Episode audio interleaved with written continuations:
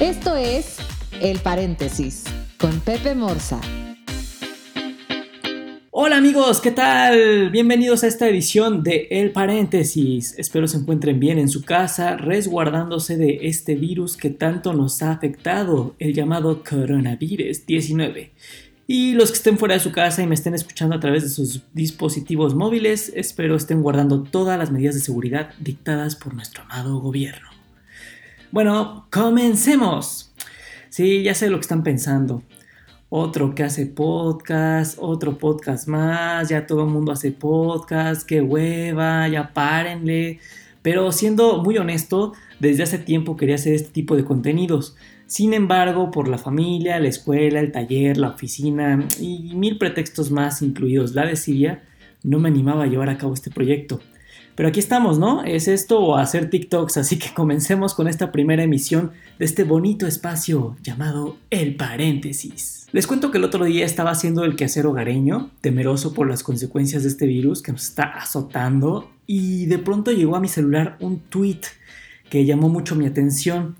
El tweet decía que el Pentágono, una de las máximas instituciones de seguridad de los United States of America, es decir, el gabacho, confirmaba que unos objetos que aparecen en ciertos videos publicados con ese tweet son tecnología o aparece tecnología que no pertenece a nuestro hermoso planeta Tierra, lo que significa una cosa. Sí, significa que ya están aquí amigos. Wisin y Yandel de la Tierra para el universo los mandaron llamar con reggaetón. No estamos solos en este universo cinematográfico Marvel. Abramos paréntesis. Es egoísta, idiota y ambicioso pensar que somos la única especie inteligente en el universo. Están anunciando a todos los mundos que la Tierra está lista para una guerra más avanzada. Es obvio que hay otras civilizaciones en el infinito y más allá, como decía el buen Buzz Lightyear, que por supuesto nos sobrepasan en tecnología y quién sabe cuántas cosas más. Pero sin lugar a dudas que el Pentágono confirme esta hipótesis asusta, causa miedo, Terror. porque esto es algo que todos en algún momento de nuestra vida lo hemos supuesto sin ninguna confirmación oficial. Que por cierto, ahorita el que ha de estar súper ha de ser Don Maussan dando cachetadas con guante blanco a todos aquellos que lo tiramos de a loco durante tantos años con su programa Tercer Milenio, ¿se acuerdan? Porque debo admitir que yo lo tiraba de a loco. Pero que el Pentágono confirme esta hipótesis da miedo porque recordemos que casi todas las películas y libros que hablan sobre extraterrestres tienen una trama muy violenta para la humanidad. Simplemente recuerden el Día de la Independencia, peliculón de 1996, cuando Will Smith junto con unos valientes soldados y civiles americanos acompañados por el mismísimo President de los United States of America nos salvaron de una invasión extraterrestre. ¡Eso te sacas por querer matarme! ¿Y qué hicieron? Sencillo. Implantaron un virus en la nave nodriza. Espera, ¿cómo? ¿Un virus? ¿Quién es el bueno? ¿Eh?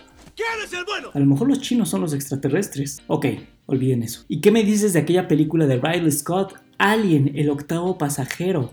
Todo un clásico de la ciencia ficción. O la de encuentros cercanos del tercer tipo con Don Steven Chingón Spielberg. ¿O qué me dices de señales? Muy buena película de por allá de principios de los 2000, ya un ratito que salió, pero bueno, buena película al fin y al cabo. Dice el señor productor que también la de la de E.T., claro que sí, también la de E.T., una película extraterrestres, pero este, ahí la trama es bastante muy distinta. Es el extraterrestre quien entabla una amistad con, con Elliot y es el mismo gobierno americano quien este, causa el conflicto. Si no la han visto, dudo mucho que haya alguien que no la haya visto, pero ampliamente recomendada, igual dirigida por Don Steven Chingón Spielberg. No es el propósito de este podcast hablar de películas extraterrestres, pero otra que viene a mis recuerdos en este momento es la de la Guerra de los Mundos, eh, protagonizada por el galanazo Tom Cruise basada también en el libro de Herbert George Wells. Pero esta película viene a mis recuerdos por un dato que les voy a comentar. Eh, cuando iba en secundaria, un profesor traumado con el tema de los ovnis nos contó que cuando la radio era el medio de comunicación más utilizado, a, o sea, sé que ya llovió, a alguien se le hizo eh, interesante empezar como a transmitir unas radionovelas o simplemente agarrar un libro y lo empezaban a, a narrar a través de la radio. El punto es que a alguien se le ocurrió leer este libro y ¡boom! Voló la mente y explotó la histeria en varias poblaciones de Estados Unidos, precisamente por la trama violenta y que muchas personas pensaban que efectivamente estaba pasando una invasión extraterrestre. Reitero, esto fue lo que nos comentó el profesor de secundaria. Después, mi curiosidad me llevó a investigar esto y resultó que nunca pasó esa historia. No es, es bueno, lo otro, no es cierto, no, nomás te cuentan, hombre. La moraleja aquí, niños, es la siguiente: no se crean todo lo que les dicen sus profesores. No, y esperen, porque además uno podría decir: ¡Qué tontos amigos! ¿Cómo se creen esas historias? Pero me pregunto, si hoy en día, con tanta apertura digital y tanta información al alcance de nuestras manos, hay gente que jura que el coronavirus no existe, por supuesto que hay gente que se puede creer una radionovela de una invasión extraterrestre. Ah, creencia de gente pendeja. Gracias, señora Las Hierbas.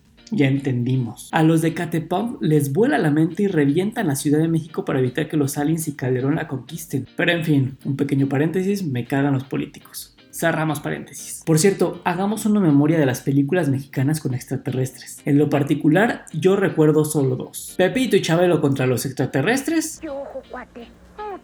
Y nuestro eterno enmascarado de plata. En esta esquina, el santo.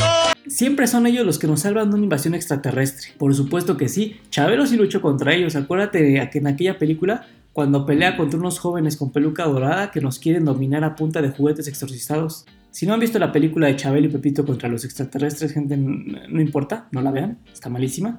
Pero lo que importa es que ellos nos defendieron contra los extraterrestres. Y de estos dos héroes mexicanos, solo nos queda Chabelo, quien obviamente no puede salir de su casa porque ahorita está encerrado combatiendo el coronavirus. Eso deja a México vulnerable ante un ataque alienígena. En conclusión, Chabelo y el Santo nos hubieran defendido en donde fuera que esos seres malignos atacaran. Imagínense una invasión en Tulancingo, Xochimilco o Tepetongo. Chabelo contra los aliens de Tepetongo. ¡Boom! Marvel se caga contra un estreno de ese tonelaje. Ponte tu traje.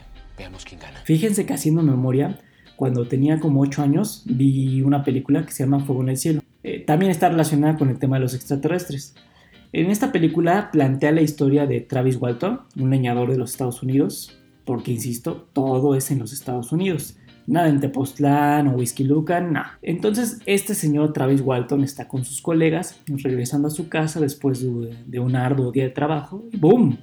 Algo pasa y que desaparece. Sus amigos, todos sacados de onda, pues alertan a la policía y dan su versión de los hechos.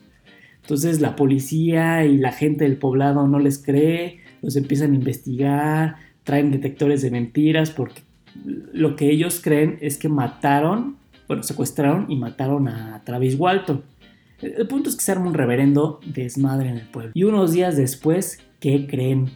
Aunque no me crean, que aparece Travis Walton.